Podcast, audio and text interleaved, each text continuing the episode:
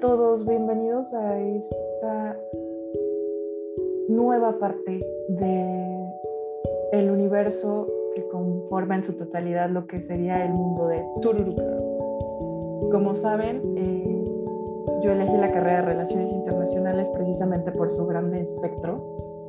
Eh, y básicamente comparto los mismos intereses que conforman la carrera, lo que sería la historia, la economía, la política, la literatura. Y con estos intereses es que surge en el año 2013 el grupo de Facebook que manejo con la mente en la tinta.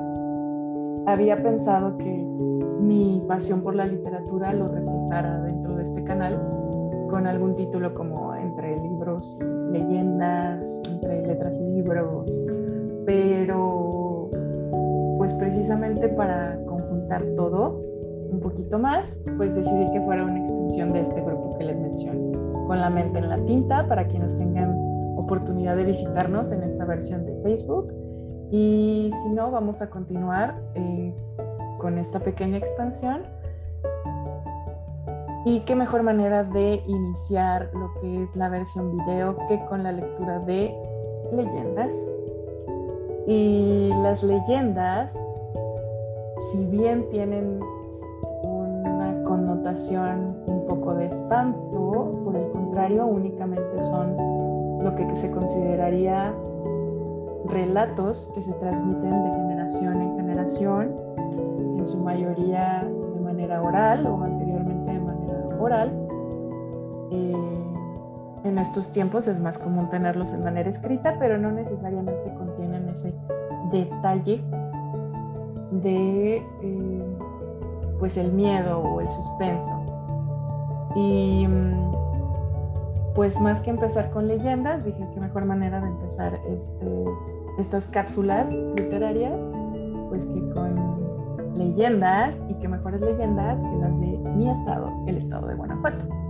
Una leyenda muy famosa que tenemos por acá es el Callejón del Beso, que no necesariamente es el beso que todo mundo imagina, que es parte de lo que me gusta, porque se va transformando como esa percepción o esa tradición y cuando uno va al origen es completamente distinto a lo que uno hubiera imaginado. Entonces, ¿les parece si comenzamos con, con el relato de esta ocasión, el callejón del beso?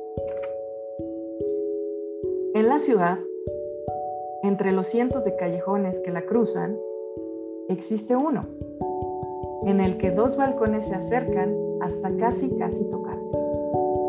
En uno de ellos vivió una hermosa joven llamada Carmen, que era hija de un hombre celoso y orgulloso de riqueza venida a menos. Doña Carmen era cortejada por su galán, el cual, dadas las dificultades para acercarse a tan preciada joya, comenzó a cortejarla en un templo cercano al hogar de esta doncella primero ofreciendo de su mano a la de ella el agua bendita. A ella no le disgustó, pero al ser descubierta sobrevinieron el encierro, la amenaza de enviarla a un convento y lo peor de todo, casarla en España con un viejo rico y noble, con lo que además acrecentaría el padre su mermada hacienda. Así, antes de someterse al sacrificio, resolvió que doña Brígida, su dama de compañía, llevaría una misiva a don Luis con la infausta nueva. Mil conjeturas se hizo el joven enamorado para poder acercarse a su amada, pero de ellas hubo una que le pareció la más acertada. Una ventana de la casa de doña Carmen daba hacia el angosto callejón, tan estrecho que era posible, asomándose por la ventana, tocar con la mano la pared del frente. Si lograba entrar a la casa frontera, podría hablar con su amada y entre los dos encontrar una solución a su problema. Preguntó quién era el dueño de aquella casa y la adquirió a precio de oro.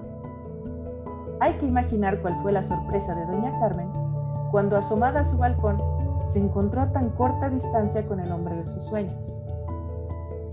Unos cuantos instantes habían transcurrido de aquel inenarrable coloquio amoroso, pues cuanto más abstraídos se hallaban los dos amantes, del fondo de la pieza se escucharon frases violentas.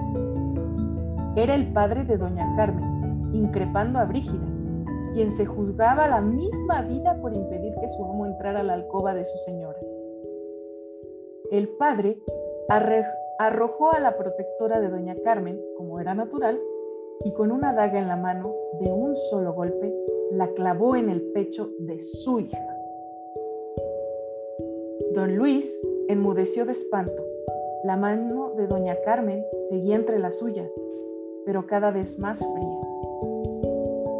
Ante lo inevitable, don Luis dejó un tierno beso sobre aquella mano tersa y pálida, ya sin vida.